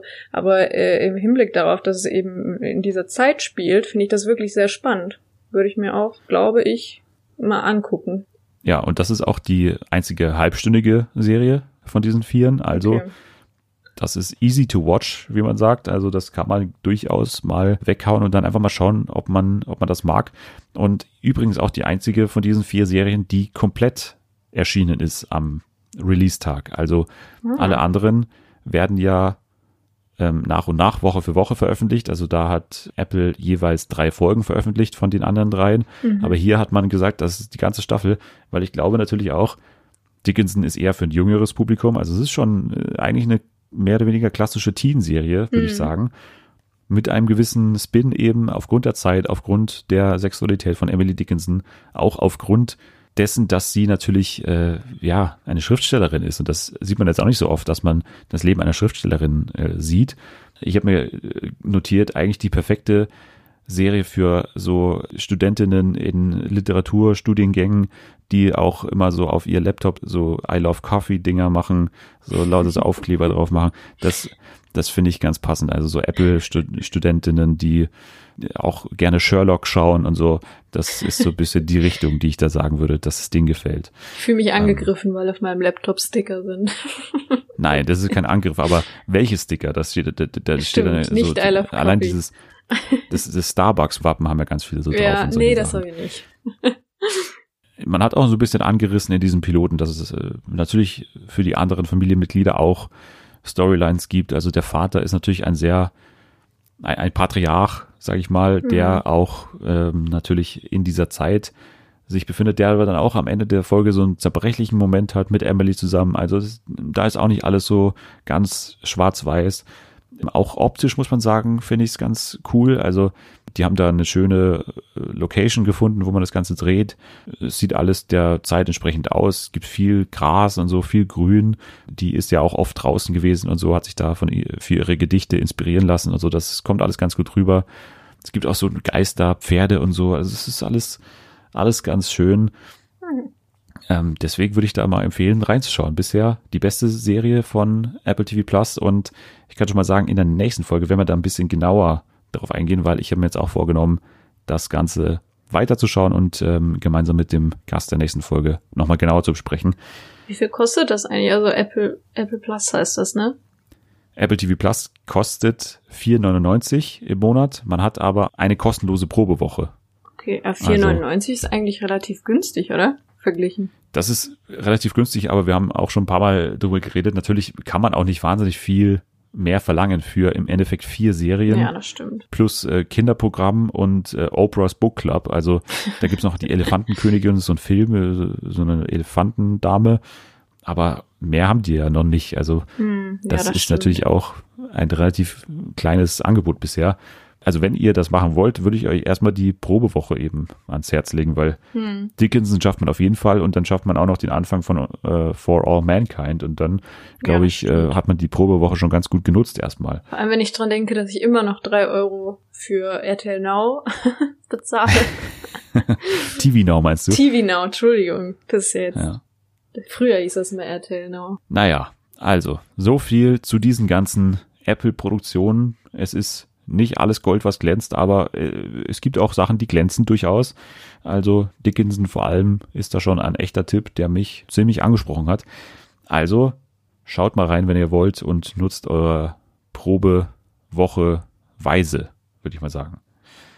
Das ist wahrscheinlich die einzige Chance in deinem Leben, Alter, ja, die du hast, aus deiner Bedeutungslosigkeit hervorzutreten und erfolgreich zu werden. Und es gibt Leute um dich rum, die jeden Tag ihren scheiß Arsch bewegen, damit du vorwärts kommst. Und wenn es für dich ein Spiel ist, dann ist das Fakt nochmal eine totale Beleidigung. Das war Fakt Nummer eins. Tut mir leid, ist meine Einstellung. Ich sage Gut, okay, dann verpiss dich doch, weil in einem Spiel hast du hier nichts zu suchen. Ich setz mich nicht hier. Hör zu. Ganz gut, ja, ja, ja, genau, genau, genau, genau. Zu einer guten Ausgabe von Fernsehen für alle gehört, aber wie jede Woche oder wie in den meisten Wochen auch ein tolles Spiel und du, du bist in Spielelaune auch. Auf jeden Fall. Immer, wenn ich hier bin. Sehr gut. Und wir haben natürlich jetzt wieder ein Spiel ausgegraben, weil es wieder dementsprechende Konzepte gab. Also es muss ja auch immer was kommen. Das, ich kann ja das Spiel eben nicht immer machen. Aber es gab wieder zwei neue Konzepte, die es tatsächlich gibt. Und dementsprechend habe ich mir wieder ein weiteres ausgedacht. Die Kenner werden es wissen oder die Kennerin werden es wissen. What's Wrong heißt das Spiel und äh, es geht darum, dass du, du hast ja auch schon gespielt, Yep. du musst erkennen, welches Showkonzept ich mir ausgedacht habe und welches und welche beiden es wirklich gibt. Ich finde, dieses Konzept wäre auch ein gutes Konzept für Late Nights. Zum Beispiel Late Night Berlin. Also Klaas, wenn du vorhin reingehört hast und immer noch dran bist, melde dich bei Dennis. Vielleicht verkauft er dir Ja. das. Hashtag Fernsehen für alle, da einfach den Hashtag nutzen und äh, am besten auch eine Bewertung da lassen, Klaas. Also das kann man ja auch mal machen. Stimmt. Fünf Sterne Bewertung da lassen, wenn du weißt, wie es geht. Also man muss da so, dann muss man Apple Podcasts aufmachen und dann muss man da, äh, ja, wahrscheinlich kriegt das nicht hin. Also das glaube ich braucht man gar nicht. kann ja auch fragen, ist ja kein Problem, ne? Ja. Also, what's wrong? Du bist bereit? Ich Ja. lese dir jetzt nach und nach wieder die Konzepte vor und du entscheidest dann, welches wahr ist und welches nicht. Okay. Und ich sag dir immer den Sender noch dazu, also für den Sender, für welchen es produziert wird, damit du so ein bisschen das einordnen kannst. Okay. Okay. Das erste Konzept trägt den Titel Nicht dein Ernst, die Dilemma-Show für den WDR. Darf ich das Troublemaker-Kind von anderen Eltern zurechtweisen? Wie werde ich Gäste los, die zu lange bleiben? Muss ich meine Freunde fragen, bevor ich ein Foto poste, auf dem ich gut, sie aber eher schlecht getroffen sind? In der neuen WDR-Show Nicht dein Ernst verhandeln Sabine Heinrich und Jürgen von der Lippe ungeschriebene Regeln des Alltags. Bei der Suche nach Antworten auf die kleinen und großen Fragen der Alltagsmoral wird in jeder Folge ein prominenter Gast von Sabrine Heinrich und Jürgen von der Lippe aus der Reserve gelockt. Persönliche Haltung und Anekdoten aus dem eigenen Leben sind gefragt. Dazu liefern Einspielfilme und Sozialexperimente mit versteckter Kamera die Grundlage für einen meinungsfreudigen Austausch in der Runde. Mhm. Und was hast du gesagt? WDR, ne? WDR, genau. Ich glaube, ich auch die, die erste Show, die wir haben von einem öffentlich-rechtlichen Sender, Okay. die wir hier bei What's Wrong besprechen. Ich habe äh, deswegen Zweifel, weil ich glaube, das WDR würde sich, also das klingt nach einer ziemlich langweiligen Show, die aber relativ teuer noch produziert werden würde, denke ich mal.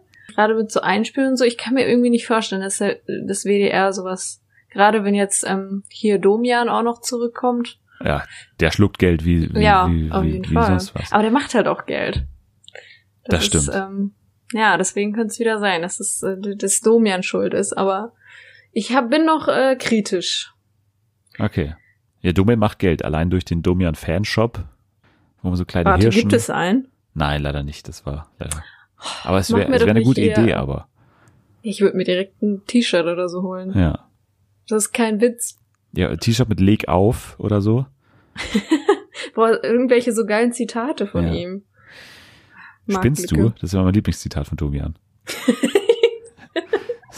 Finde ich immer geil, wenn Domian spinnst du sagt. So, dann ist er erst so ganz ruhig. Spinnst du? Ja, ja ich habe mir gestern nochmal den Anruf angeschaut, wo er angerufen wird von jemandem, der ähm, ja die äh, ein, Flat Earther sozusagen. Ähm, Das ist einer meiner. Lieblingsanrufe. Ja. ja. Naja, also du hast äh, gewisse Zweifel an nicht dein Ernst, die Dilemma-Show. Ja, bis jetzt ja, aber mal gucken, was kommt jetzt noch. Genau, dann mache ich mal weiter mit dem zweiten Konzept. Mhm. Das heißt Playdate, Spiel mit mir. Und wird produziert von Kabel 1. Okay. Okay.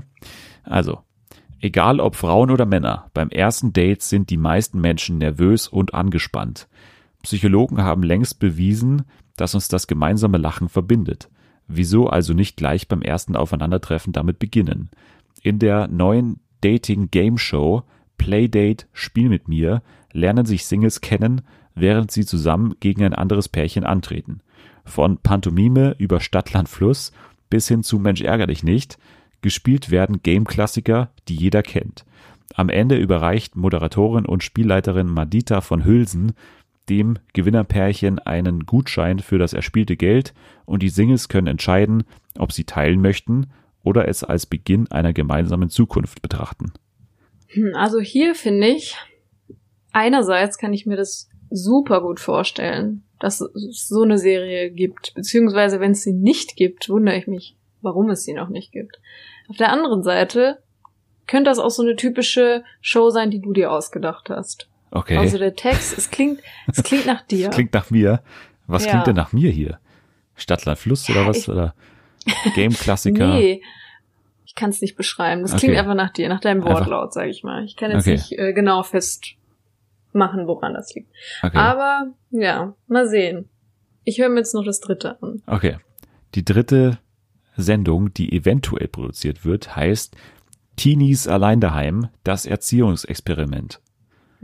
Sturmfreie Bude haben ist ein Traum aller Teenies und der Albtraum ihrer Eltern. Denn sie wissen aus ihrer eigenen Jugend, was sie selbst alles angestellt haben, wenn sie mal allein daheim waren und ahnen, was da noch alles passieren kann. Doch was geht wirklich ab, wenn pubertierende Kinder ohne Erziehungsberechtigte zu Hause sind? Wie meistern sie ihren Alltag ohne elterliche Aufsicht?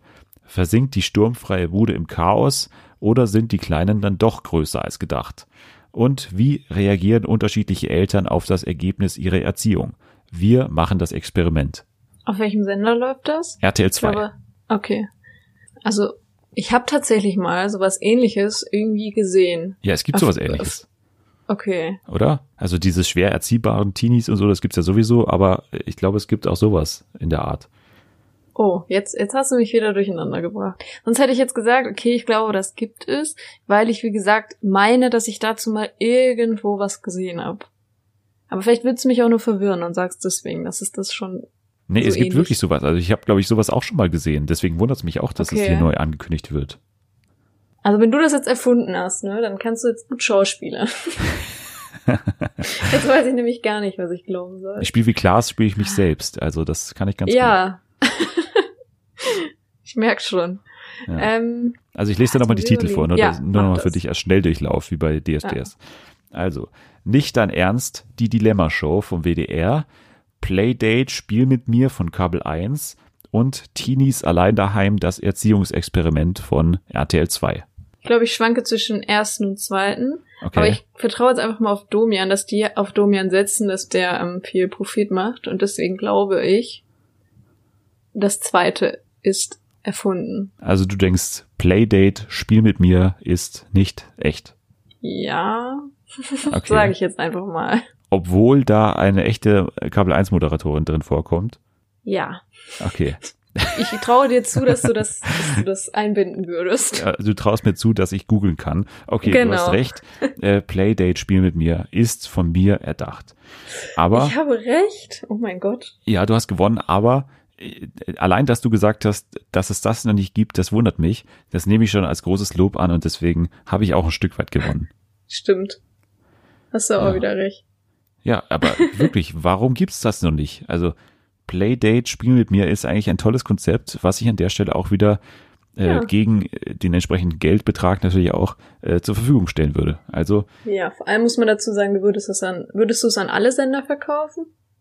Ja, Kabel 1 vor allem. Die haben erst äh, da- das Erstzugriffsrecht quasi drauf, aber ansonsten Okay. würde ich das auch weitergeben an Sat 1 Das Gold WDR. den WDR genau oder oder äh, Die machen jetzt Geld. Ja, oder auch äh, Sonnenklar TV und so, das ist alles möglich. Ich, ich lasse mit mir über alles sprechen. RTL Plus, alle möglichen Sender, RTL Nitro. Ich kann ja auch sonst noch mal Vera anschreiben, die kann dir auch Connections machen zu Vox, RTL und RTL 2. Okay, ja, die könnte das auch moderieren, kann ich mir vorstellen, oder? Das ist auch so eine Stimmt, ja. Spiele-Tante. Die könnte sowas auch Ach, moderieren. stimmt. Die, oh, das wäre aber was. Weil die, die sagt auch immer, in ihren Stories macht die manchmal richtig komische, ähm, für richtig komische Produkte Werbung. Und dann sagt sie immer, ja, ich wurde da wieder so nett angeschrieben, deswegen. Also ich kann mir richtig vorstellen, dass man der auch sonst was irgendwie aufbinden könnte. Und die würde da einfach für lau Werbung für machen. Also, wer weiß. Ja, wer weiß, vielleicht ähm, ist da noch nicht das letzte Wörtchen gesprochen und vielleicht äh, sehen wir Playdate Spiel mit mir dann schon bald im Fernsehen. Aber dann natürlich auch mit uns als äh, Nee, mit dir nicht. Aber ich kann als Single antreten. Ich könnte als Single tatsächlich antreten.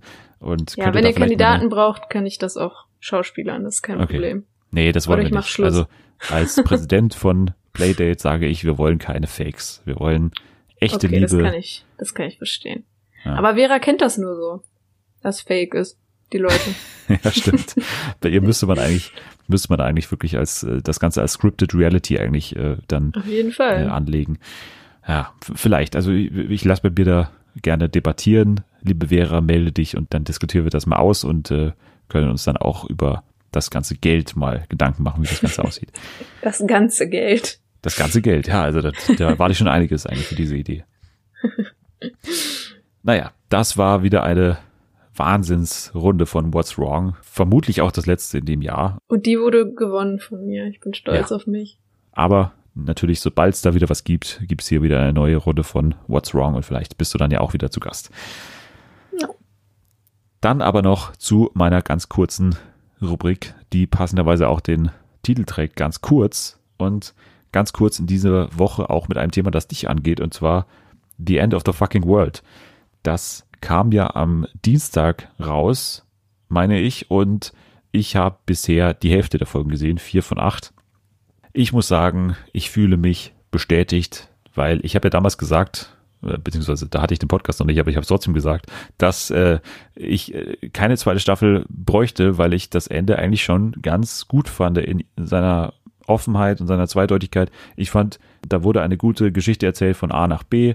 Die Charaktere haben sich da kennengelernt, haben dann da gewisse Abenteuer durchlebt und sind am Ende angekommen an einem Ende, was auch ein Ende ist, meiner Meinung nach. Ja, aber ein trauriges Ende. ja, aber gut, dann ist es halt so. Ich finde, das, was die beiden da gemacht haben, hat jetzt auch nicht unbedingt das Happy End verdient, finde ich. aber gut. Ja, es war ja viel Notwehr und so, also. Ja, gut. So viel Schlimmes haben sie auch nicht gemacht. ja, das Auto vom Papa in die Luft gesprengt und so weiter. Hat man schon alles wieder vergessen, aber die haben schon ein paar Sachen angestellt auch. Ja, so, das stimmt. Jetzt aber zweite Staffel muss man natürlich sich irgendwie wieder aus dieser Ecke rausschreiben, dass das Finale einem halt eingebrockt hat und das braucht seine zwei, drei Folgen, bis das passiert. Und ich finde die Art und Weise, wie das passiert, nicht ganz gelungen, ehrlich gesagt. Also da gibt es ein paar Entscheidungen, die irgendwie so schnell, schnell getroffen werden und ein paar Charaktere, die dann auf einmal nicht mehr reinpassen, werden dann halt ganz schnell so beseitigt. Und das, ja, das sind halt so die typischen Probleme, wenn man halt weitermacht an einer Stelle, die auch ein guter Abschluss gewesen wäre. Man muss aber positiv auch sagen, sobald es dann wieder diese typische Situation erreicht, die man aus der ersten Staffel kennt, ohne jetzt zu viel zu verraten, aber sobald es dann wieder so ist, hat die Serie dann natürlich auch wieder ihre Stärken. Also das ist ja auch ganz klar. Die haben ja nicht die äh, Chemie irgendwie verloren oder so. Und der Look ist auch immer noch toll. Es gibt immer noch tolle Musik. Die Folgen sind immer noch so schön kurz und das passt auch immer noch so gut. Also es gibt auch immer noch dieselben Stärken sozusagen der Serie. Aber ich finde die Art und Weise, wie das Ganze halt entsteht und wie das Ganze in diese Richtung gebracht wird, finde ich halt schon echt teilweise ziemlich fragwürdig, wie das okay. gelöst wird. Also ich, mit der ersten Staffel ist es für mich nicht zu vergleichen bisher. Ich weiß nicht, wie es dann im Endeffekt dann gelöst wird am Ende der Staffel, aber den Zauber erreicht es für mich deshalb nicht, den die erste Staffel ja so ein bisschen hatte. Ähm, naja, aber mach dir dein eigenes Bild. Ich will dir jetzt nicht zu viel hier schlecht reden, aber ich finde, allein wenn man den Bösewicht sieht, sage ich mal, dieser zweiten Staffel, dann muss ich sagen, kann ich das nicht so wirklich akzeptieren als Bösewicht, ehrlich gesagt. Und da habe ich dann echt schon meine oh, Probleme, okay. wenn ich mit einer Figur da überhaupt nicht so zurechtkomme. Ich weiß nicht. Das finde ich alles schade, weil ich das, wie gesagt, gerne gesehen hätte, dass es ein klares Ende gibt nach Staffel 1. Und ich finde, das wäre auch absolut toll gewesen. Damit wäre die Serie dann wirklich ein tolles Ding gewesen von Anfang bis Ende. Und jetzt hat man so eine zweite Staffel, die so ein bisschen dran mhm. gehangen wirkt, eigentlich. Ja, ich stehe da so ein bisschen dazwischen, also zwischen den Stühlen. Ich muss dazu sagen, also ich habe ähm, noch gar nicht reingeguckt in die zweite Staffel. Ich mochte aber die erste total gerne und ich, ich weiß bis jetzt noch nicht genau, warum. Ich, ich fand noch nicht mal, dass es so spannend war, dass ich unbedingt wissen musste, was passiert jetzt oder so. Das war es irgendwie gar nicht. Aber es war sowas, ähm, das hatte, habe ich irgendwie noch nie so gesehen. So einfach diese, auch die Charaktere, dass die ja total irgendwie, also die wirken ja von Anfang an sehr in sich ruhend, egal was passiert, so. Ich fand das einfach was Neues und irgendwie, ich, ich weiß nicht warum, das hatte mich irgendwie. Ich glaube, das war auch eben die Chemie zwischen den beiden und ähm, diese ganze Atmosphäre, wie du auch gesagt hast, mit Musik und so. Aber wie gesagt, ich fand nie irgendwie, dass ich ähm, den, den Verlauf der Serie irgendwie besonders spannend oder total interessant fand, sondern ich fand einfach dieses Allgemeine, diese, diese ähm, Beziehung zwischen den zwei Hauptcharakteren einfach sehr interessant. Und deswegen wollte ich halt unbedingt mehr davon sehen, aber wie du sagst, es ist halt oft so, dass dann Staffel 2 einfach, deswegen habe ich auch schon, ohne dass du jetzt irgendwas sagst, nicht so hohe Erwartungen, dass ich, ja. dass es irgendwie an Staffel 1 rankommt, weil das ist halt eben die Gefahr immer. Ja, aber ich kann es äh, voll verstehen, was du gesagt hast, dass man ja auch oftmals Serien schaut aufgrund einer besonderen Atmosphäre oder so, oder mhm. weil die besonders gut mit Musik umgehen oder so, oder weil man halt einfach die Charaktere gerne zusammen sieht. Und wer das mag und wer das mochte an der ersten Staffel, der wird auch hier auf seinen Spaß dann kommen. Also das war ja bei mir nicht anders. Also ich hatte auch an gewissen Szenen Spaß, aber mit einfach mhm. mit der Grundkonstellation bin ich nicht so gut zurechtgekommen. Ja. Aber da ist jeder anders. Also ähm, okay. Wer das so ein bisschen ausschalten kann, der wird da seinen Spaß haben. Bin ich mal gespannt auf jeden ja. Fall. Es gibt ein schönes Zitat, was ähm, James sagt, und das war für mich so ein bisschen sinnbildlich. Er sagt, It was a fitting end, a doomed love story, a perfect tragedy, and then I didn't die. So, und damit ist eigentlich alles gesagt. Es war ein perfektes Ende und jetzt ist etwas passiert, was wir alle nicht geplant hatten. Und jetzt muss man halt damit umgehen. So. Ja. ja. Okay. Ja, ich hatte ja noch Angst, dass er tatsächlich, weil da waren ja so Promo-Bilder, wo dann irgendwie so eine Urne stand und so. Ich weiß nicht, wer da drin ist, ist keine Ahnung. Aber es kam dann ja das Gerücht auf, dass er halt wirklich ähm, verstirbt und dass dann quasi sie alleine weitermacht. Und das davor hatte ich ähm, die größte Angst, weil ich das irgendwie, glaube ich, überhaupt nicht passend gefunden hätte. Also klar, wenn es jetzt das Ende gewesen wäre und man hätte dann nicht mehr weitergemacht, ist was anderes. Aber so als Serie, als zweite Staffel hätte ich das, glaube ich, irgendwie blöd gefunden. Ja, ich hoffe, ich habe jetzt nicht zu viel vorweggenommen, aber ich glaube, das war ja klar, oder? Dass ja, der wieder zurückkommt. doch, mittlerweile war es schon klar. Ja. Aber, also hast mich jetzt nicht gespoilert. Okay, ich hoffe auch, ich habe niemanden gespoilert, aber ich, ich glaube, dass der Hauptcharakter wiederkommt und so nach einem offenen Ende, in Anführungsstrichen, ist es nicht so überraschend. Naja. Hm. Aber etwas, was eher was für mich war, war natürlich die letzte Folge von Detlef und Nicole. Äh, 100 Tage wir. Das war natürlich für mich emotional, weil damit jetzt auch eine Reise zu Ende geht, die auch dieser Podcast gemacht hat. Wir haben, glaube ich, alle Folgen insgesamt besprochen, warum auch immer, aber wir haben alle Folgen jeweils dann immer zusammengefasst. Deswegen auch hier nochmal natürlich. Also Detlef und Nicole. Nicoles Wunsch war es, ein Fahrsicherheitstraining zu machen weil sie wollte so ein bisschen sicherer sein auf der Straße und dann ist halt äh, Detlef äh, Beifahrer gewesen für fünf Minuten, dann musste er aussteigen, weil ihm immer so schlecht wird, also der kann auch in die Achterbahn fahren und so. Und der ist dann eben ausgestiegen und Nicole ist da auf diesem Fahrsicherheitsplatz da so ein bisschen so rumgecruised und hat dann eben diese ganzen Tests gemacht, äh, wo dann auch so die Fahrbahn benässt wird und so. Also das war aber nicht ganz so spannend wie die zweite Hälfte, wo dann Detlefs Wunsch umgesetzt wurde. Und das war ja von Anfang an der Einspiel, auf den ich mich am meisten gefreut habe, weil Detlef den Wunsch hatte, nach New York zu gehen. Und New York, natürlich meine Lieblingsstadt. Und das war äh, ganz großartig, weil es gab dann den Moment, wo zuerst bei ihnen zu Hause noch darüber gesprochen wurde, was die alles so in New York machen wollen. Und Detlef hatte dann einen ganz komischen Traum. Guck mal, das ist das Gebäude. Da möchte ich gerne vorsitzen. Da möchte ich hier vorne irgendwo, möchte ich mir meinen mein Hocker hinstellen und dann möchte ich mir das angucken. Dann möchte ich vielleicht mal auf der Seite sitzen, mal auf der Seite sitzen. Selbst wenn da eine Bank ist, kann ich die aber nicht mit hin und her schleppen. Ich möchte aber genau oben drauf da, willst du nicht sitzen, ne? Nein, nein, das ich, was habe ich davon, da sehe ich das Gebäude nicht mehr. Ja, der kommt immer auf so bekloppte Ideen, ne? Ich meine, gut, das hat er, das hat er, das hat er sich echt schon lange gewünscht, ne? Ja, aber, aber dass er das jetzt wirklich macht, Ja, aber was ist denn daran jetzt bekloppt? Andere gucken sich den scheiß Ja, ich an. weiß ja nicht, wie die da reagieren, wenn du da deinen Klappstuhl auspackst und dich dann davor setzt. Ja, was sollen sie denn, wie sollen sie denn reagieren? Ja, weiß ich nicht. Genau, er hatte eben diesen Traum, einmal auf dem Klappstuhl vor diesem Gebäude da zu sitzen und das ist erstmal schon merkwürdig und dann hat er dann auch äh, natürlich diesen Klappstuhl mitgebracht, was ich auch nicht verstanden habe. Der kann auch in New York auch einen Klappstuhl besorgen und so. Da musste der extra das so durchs Sperrgepäck so bringen, musste das extra so mega lange beim Flughafen anmelden und dann hat er dieses, diesen Klappstuhl dann nach New York gebracht und hat sich dann tatsächlich den einfach mitgenommen und hat dann äh, da auf diesem Platz vor diesem Gebäude da äh, sich auf seinen Klappstuhl gesetzt und das war dann sein Traum und hat dann gesagt, jetzt kann er sterben. Also jetzt ist er glücklich. Jetzt hat er diesen Wunsch sich auch erfüllt. Das ist konsequent, finde ich gut. Ja. Und aber grundsätzlich auch wenn die ankommen, dann kommen die ja wie viele Touristen, wie ich auch damals, äh, äh, bei der ähm, Station Penn Station an. Und das war zu 100 Prozent genauso, wie ich mich damals gefühlt habe. Ich habe zwar nicht geheult, aber ich hätte heulen können. Und äh, Detlef war dann eben wieder mal nah am Wasser gebaut. Das war für mich kein Wein in dem Sinne. Es war einfach so, dieses Überschüssige musste irgendwie raus. Und bevor ich die in eine Buchse lasse, da lasse ich es lieber aus den Augen kommen. Weißt du, wie ich meine? Das war einfach so, so, so, so, weiß ich nicht, überwältigend. Oh, Schatzi. Boah, aua. Oh, Entschuldigung. Nein, das, ist, das, das läuft einfach. Ich kann da nichts dran ändern. Das läuft einfach.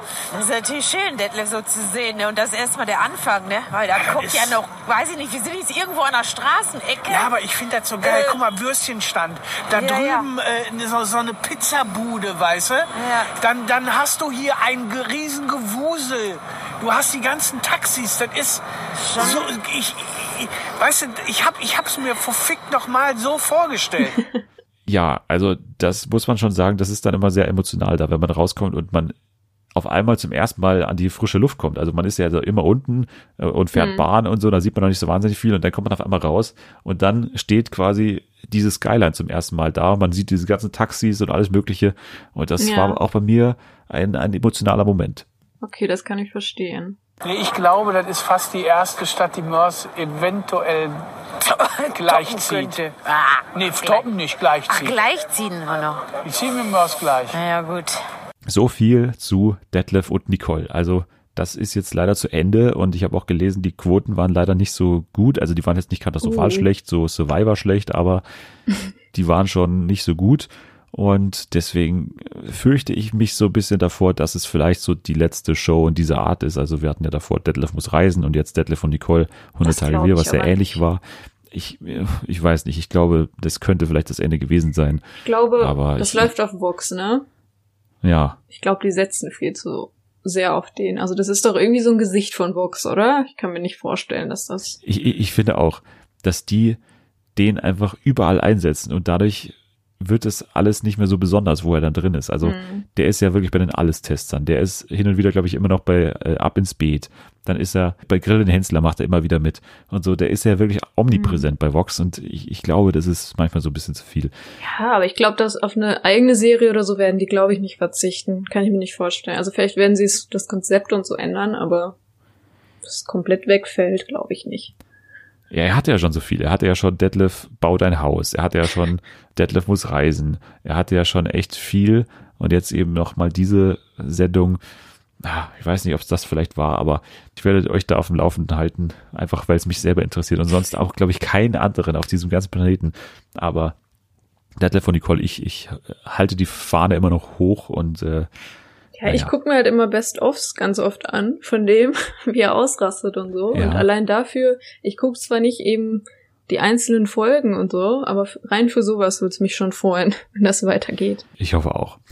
Dann noch ein Hinweis, ein Shoutout eigentlich an eine Sache, die mich sehr gefreut hat. Und zwar in meinem YouTube-Algorithmus hat mich natürlich, wie soll es auch anderes sein, darauf hingewiesen, dass es einen inoffiziellen Mini-Film gibt, also einen Kurzfilm zum Thema Disneys große Pause. Und das Oh. Ganze ist mit echten Menschen, also Live-Action und ähm, ist so ein Studentenfilm, glaube ich. Also Leute, die das so im AV Club äh, produziert haben. Also es gibt wirklich alle Charaktere aus dem Original, die schauen teilweise natürlich ein bisschen anders aus, weil das ist natürlich jetzt nicht mit riesigem Budget äh, finanziert worden, aber es sieht wahnsinnig gut aus, ehrlich gesagt. Also vor allem so in Sachen Lichtsetzung und so äh, finde ich das unglaublich gut. Und ähm, es geht großen und ganzen darum, dass Mikey Liebeskummer hat. Das Ganze dauert auch nur so zehn Minuten, glaube ich, aber das sollte man sich mal anschauen. Also es ist wirklich mit viel Liebe entstanden. Also Third Street Unofficial Recess Film, also Recess ist ja der Name, den Disneys große Pause auf Englisch Ja. hat, äh, kann man sich mal anschauen, sollte man sich mal anschauen. Aber wird äh, TJ dann von Pietro Lombardi gespielt? ich finde ja eher, dass äh, TJ so ein bisschen aussieht wie Anredo. Ähm, Stimmt. Jetzt, wo du sagst. ja, nee, aber es war nicht Anredo, es war auch nicht Pedro. Das war, glaube ich, auch der Typ, der das Ganze produziert hat. Also Ah, hat ja. zumindest für mich so gewirkt, dass er der Hauptverantwortliche war. Okay. Er hatte die Kappe auf, aber so äh, sonst sah er ein bisschen anders aus, muss, muss man schon sagen. Hm. Ähm, naja, also das als kleiner Hinweis ähm, kann man sich mal anschauen. Dann machen wir noch kurz ein paar News und ähm, in dieser Woche gab es mal wieder News zum Dschungelcamp. Wir hatten ja damals, das waren ja wir beide, die auch darüber gesprochen hatten, über diese Laura Müller-Gerüchte und so weiter. Ja. Das ist ja mittlerweile schon alter Hut, dass das Ganze nicht wahrscheinlich passieren wird. Also der Wendler und Laura haben ihr Instagram-Statement da gemacht und haben gesagt, nein, das machen wir nicht. Und jetzt hat die Bild selber einen Artikel veröffentlicht, wo die so ein bisschen darauf eingehen, warum das Ganze dann nicht zustande kommen könnte. Und sie meinen, und wie gesagt, das ist wieder mal die Bild, deswegen ein bisschen hinterfragen, ja, Laura Müller geht doch nicht ins Dschungelcamp, weil angeblich ITV gleichzeitig mit Claudia Norberg verhandelt hat, das heißt mit der Ex-Frau von Wendler. Und anscheinend wollten die das so einfädeln, dass beide in der gleichen Staffel sind. Also hinter dem Rücken quasi Claudia und Laura, beide als Kandidatinnen einziehen. Und das wäre natürlich schon, das also ich liebe allein schon den boah. Plan. Wenn das der Ja. Plan war, finde ich schon mal geil. Finde ich ja. Boah, das wär's gewesen, ne? Das Ja. oh, Deswegen wird es wahrscheinlich nicht passieren, dass ähm, Laura einzieht. Ich frage mich so, wie hat das der Wendler erfahren? Und ich habe das so ein bisschen Adeline im Verdacht. Also die Tochter, Tochter Mhm. Wendler, da würde ich mal ein ganz großes Fragezeichen drin machen, äh, ob Adeline Wendler da geplaudert hat. Ob die verraten hat, dass Mutti da äh, auch verhandelt. das kann sein, stimmt. Das ist ja so die äh, dritte Instanz so dazwischen. Ja. Das kann gut Vielleicht sein. zieht aber auch, und jetzt kommt der größte Plot-Twist, Adeline selber ein. das wäre natürlich der Wendler Adeline kommt wieder. Ich wäre dabei. Also das, äh, da wäre ich auch dabei. Aber Claudia Norberg soll im Dschungel dabei sein. Also das soll dann auch geklappt haben. Also diese Verhandlung muss man ja auch sagen. Also zumindest bekommen wir auf jeden Fall irgendeinen Wendler. äh, Was wäre dir denn lieber gewesen? Also wäre dir jetzt Laura lieber gewesen oder findest du das jetzt gut, dass, dass die Ex da reingeht? Gute Frage. Die naheliegende Antwort ist natürlich jetzt Laura. Mhm. Aber ich sag mal, ich habe ja damals schon gesagt, dass ich ein ganz großes Fragezeichen hinten dran machen würde, ob das so toll werden würde, weil ich sie schon relativ schüchtern finde, so allein. Das hat man auch Ja. im Sommerhaus gesehen. Claudia Wendler, ich weiß nicht, ob du die mal erlebt hast, so in Interviews und so. Die ja, ist ja, schon, die ist ähm, outgoing. die ist outgoing, genau. Die ist schon relativ laut und so. Und gerade so im Zusammenspiel mit Dani Büchner Hm. stelle ich mir das ehrlich gesagt ziemlich geil vor. Vor allem, ich habe mir genau eben die Frage, die ich dir gestellt habe, die Gedanken habe ich mir nämlich dann auch gemacht, weil erst war es auch so, oh, wäre mal lieber Laura reingegangen, aber ich glaube fast, dass es sogar die bessere Wahl ist, weil da kann man auch viel mehr, die, wenn die dann da wieder am Lagerfeuer und so sitzen und äh, sich vergessen, dass da irgendwie Kameras sind, kann man da schon ganz guten Gossip, glaube ich, rausholen. Das denke ich auch. Also ich hoffe, sie plaudert dann auch ein bisschen über, ja, sie wohnt ja noch zusammen mit äh, dem Wendler und Laura. Das darf man nicht vergessen. Ja, sie wohnte, stimmt. glaube ich, bis vor ein paar Wochen noch zusammen mit denen. Das heißt, da gibt schon ein bisschen was zu erzählen. Also da, glaube ich, kann man sich schon auf was freuen. Ja, denke ich auch. So viel zum Dschungelcamp. Das ist ja dann auch wieder im Januar soweit. Davor aber im Dezember geht's natürlich wieder in die Zeit der Jahresrückblicke. Und da sind jetzt so ein paar Sachen bekannt, wann das Ganze zum Beispiel stattfindet. Bei RTL, Menschenbilder, Emotionen, wie immer, jedes Jahr mit Günter Jauch. Am 8. Dezember ist das dann der Fall. Auch ein paar Gäste sind schon bekannt. Du bist, äh, hast du irgendeinen Tipp, wer? Nee, also, ich, ich, nee, keine Ahnung. Die Ritters? Das müssen ja Leute sein, die in dem Jahr äh, signifikant irgendwie äh, aufgefallen sind. ja, habe ich gerade Ja, überlegt. und es sind, also ich habe hier ein paar vorliegen. Niklas Kaul, Wer war jetzt das nochmal? äh, der Erfinder der Kaulquappe. Äh, nee, das ist äh, der, der jüngste Zehnkampf-Weltmeister aller Zeiten. Ach, okay. Ähm, also bei Olympia irgendwie da. Deswegen Äh, nee, nicht, nicht, nicht. Olympia, Quatsch, WM natürlich. Okay. Äh, Leichtathletik-WM. Manuela Schwesig ist dabei, die ja ihre Krebsdiagnose hatte. Mhm. Ähm, Sarah Connor, die ihr Album hatte. ähm, Oliver Wow. Pocher ist dabei, was ich mir überhaupt nicht erklären kann.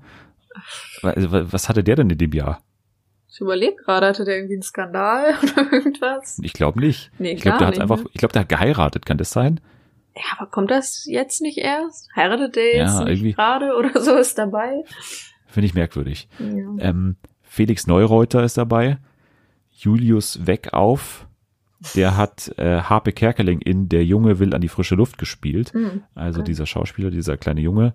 Und ein Holocaust-Überlebender, der mit 98 Jahren sein Abitur nachverliehen bekommen hat. Oh, krass. Das klingt interessant, der letzte Gast. Rest mal sehen. Im ZDF gibt's natürlich wieder den Jahresrückblick mit The One and Only Markus Lanz. Menschen 2019 am 19. Dezember um 22.15 Uhr, das heißt nicht um 20.15 Uhr, sondern in der Late Prime Time. Und auch da sind vor allem Leichtathleten zu Gast. Ironman-Sieger Anne Haug und Jan Frodeno und Malaika Mihambo und Niklas Kaul. Also nochmal dieser Niklas Kaul, der ist in beiden Jahresrückblicken zu Gast. Okay. Und außerdem Luisa Neubauer und die Kelly Family. Wie soll das ja, anders sein? da sind sie. da Ja. sind sie. Du hast schon drauf gewartet und Ja, auch die, glaube ich, kamen genau wie Klaas in allen unseren gemeinsamen Ausgaben hier bei Fernsehen für alle vor. Übrigens. Ja, okay, aber die kommen nicht nur bei uns vor, die kommen überall vor. Die kommen wirklich überall vor. Viel spannender als die Jahresrückblicke sind natürlich die Silvestershows, weil wir werden natürlich auch wieder alle Silvester vorm Fernseher verbringen und da wird es natürlich auch wieder verschiedene Shows geben. Bei RTL wird bestimmt wieder, das habe ich jetzt hier nicht aufgelistet, aber wird bestimmt wieder die ultimative Chartshow kommen, die Ja. größten Silvester-Hits von Leuten, die Linkshänder sind oder irgendwie sowas. Also die müssen ja mittlerweile auch kreativ werden. Das ist wie Ähm, bei die zehn irgendwas, wo dann Ja. irgendwie so ein ganzes Diktat runtergelesen wird mittlerweile. die zehn unglaublichsten Unfälle, die beim äh, Produzieren von Pudding passiert sind. Ja, so. Äh, erwarte ich auch bald. Ja, genau solche Sachen. Aber Silvestershows im ZDF, willkommen 2020 mit Kerner und Kiwi, also beide wieder vereint, senden wieder ab 20.15 Uhr live am Brandenburger Tor. Okay. Ja, bist du dabei, oder? Ja, also ich muss mich noch entscheiden. Ähm, ich werde wieder mit meiner besten Freundin Silvester verbringen. Und letztes Jahr haben wir uns auch so durchgeschaltet und das, was am trashigsten gewirkt hat, da sind wir stehen geblieben. Also mal Ja. gucken. Ja, vielleicht ist ja auch dann eure Wahl im ersten die Silvestershow mit Jörg Pilawa und Francine Jordi. Mhm. Die Show ist allerdings nicht live, das muss man erwähnen. Die wird jetzt, glaube ich, am 15. November aufgezeichnet in der Offenburger Stadthalle und ist dann natürlich eine aufgezeichnete Silvestershow, also auch geil. Der wird dann aber zum Jahreswechsel, also um Mitternacht, wird dann live ans Brandenburger Tor geschaltet und dann sind ZDF und ARD beide am Brandenburger Tor und da kann man sich das Aber da das ist anschauen. ja ähnlich wie die Chartshow und das ist ja auch immer aufgezeichnet. Ja, gut, aber die haben ja natürlich auch nicht diesen Ja, stimmt. Silvester-Faktor drin. Also, dass doch, es da doch, wirklich um die haben auch geht. immer äh, einen Countdown und so und zählen dann ja, runter. gut, aber das weiß ja, glaube ich, jeder, dass das nicht live ist. Aber hier bei einer, bei einer Show, die jeder? die Silvester-Show heißt, würde Ja, ich jetzt mal okay. erwarten, dass die äh, live ist. Aber Ja, Naja. das stimmt wohl. Kerner und Kiwi sind dann wohl das favorisierte Paar von den meisten, würde ich mal sagen, wenn die live sind. Glaube ich Also das auch. Vor allem, ja. da kann halt so viel passieren, ne? Live ist immer interessanter. live ist geil. Ja. Noch eine Neuigkeit, die mich gefreut hat, weil wir auch darüber gesprochen hatten in der letzten Folge und jetzt ist dazu auch mehr bekannt, nämlich die Frage, bin ich schlauer als Günther Jauch?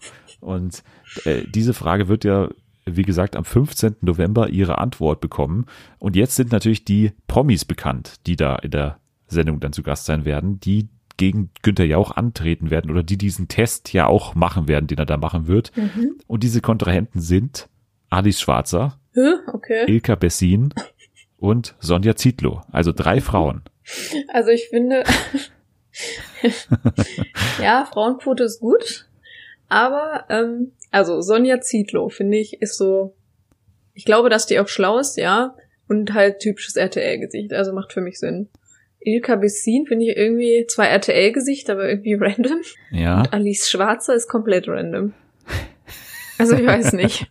ich weiß auch nicht ganz genau, was das jetzt, äh, wie alles Schwarze da reinpasst, aber ich glaube, die ist gut mit Jauch. Die war auch schon ein paar Mal beim prominenten Special bei Wer wird Millionär, glaube ich. So, okay. Also die ist, glaube ich, relativ gut befreundet mit dem oder zumindest halt irgendwie Bekannte mit dem. Nochmal zur Erinnerung, die machen dann ja die gleichen Tests wie Günther Jauch und äh, das Deutschland-Panel macht auch diesen Test. Die machen das alles vor der Sendung und in der Sendung machen es dann, meines Wissens, wie ich das verstanden habe, diese Kontrahenten.